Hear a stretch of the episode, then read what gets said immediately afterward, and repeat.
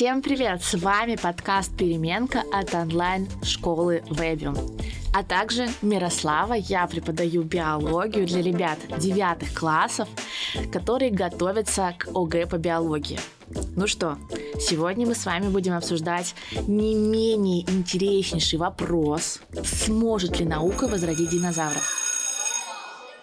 Ну что, Поехали. Сможет ли все-таки наука возродить динозавров? Ну, с, к сожалению, скорее всего, нет. У нас, да, конечно, у науки остались кости динозавров. Но, к сожалению, это только разные минеральные и неорганические вещества. Костная ткань которая состоит э, из белка и минеральных веществ, постепенно разлагается, и те самые белки, которые в ней есть, они в течение многих миллионов лет просто разложились. Нужны именно мягкие ткани, уже из которых можно выделить клетки или ДНК динозавров.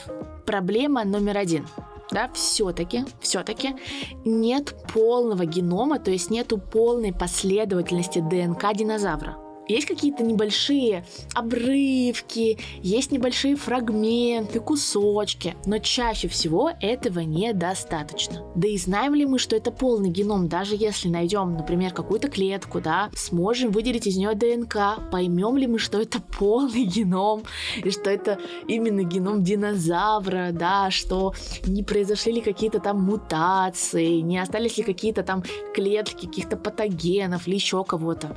Мы не сможем определить определить, что вот это ДНК только динозавра. Ну и вторая, наверное, супер огромная проблема, даже если такое случится, интересное, необычное, мы все-таки найдем эту самую неповрежденную ДНК динозавров, и сможем его как-то продублировать, да, сможем записать в компьютере, увеличить количество этого ДНК во много-много-много раз. Пока у нас нет белковых аппаратов, которые смогут воспроизвести то, что написано в ДНК. Да?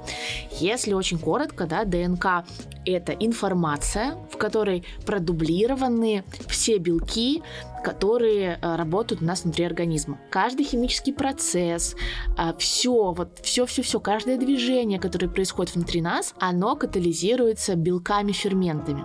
И как раз-таки об этих ферментах информация находится в ДНК. По сути, если мы имеем ДНК, мы можем построить, то есть дать сигнал да, кому-то, как это делается внутри клеток, а, дать сигнал, чтобы эти белки транслировались, синтезировались. Но процесс создания белков настолько сложный и настолько зашифрованный, закодированный внутри, что мы не сможем точно понять, а правильно ли мы вообще все делаем. Правильно мы сейчас сделали белок? Точно ли он делает то, что сейчас делает? Достаточно ли хорошо он это делает? И каждая клетка состоит просто из тысячи таких белков. А нам нужно сделать целый организм, который состоит из миллиарда клеток. Поэтому этот вопрос, ну, безумно сложный. Может быть, э, да, наука будет совершенствоваться, наука будет изменяться, и далекие программисты, тематики, да, которые с помощью математического моделирования, 3D-дизайнеры смогут сделать да, в компьютере по ДНК макет динозавра. Но вживую это сделать намного сложнее. Такие вот дела. Надеюсь, вам был интересен этот наш мини-подкаст. Обязательно подписывайтесь, э, ставьте лайки, ну и готовьтесь вместе с нами в онлайн-школе Вебил. Мы всем-всем рады и всех-всех любим. Пока-пока. Встретимся в новом подкасте.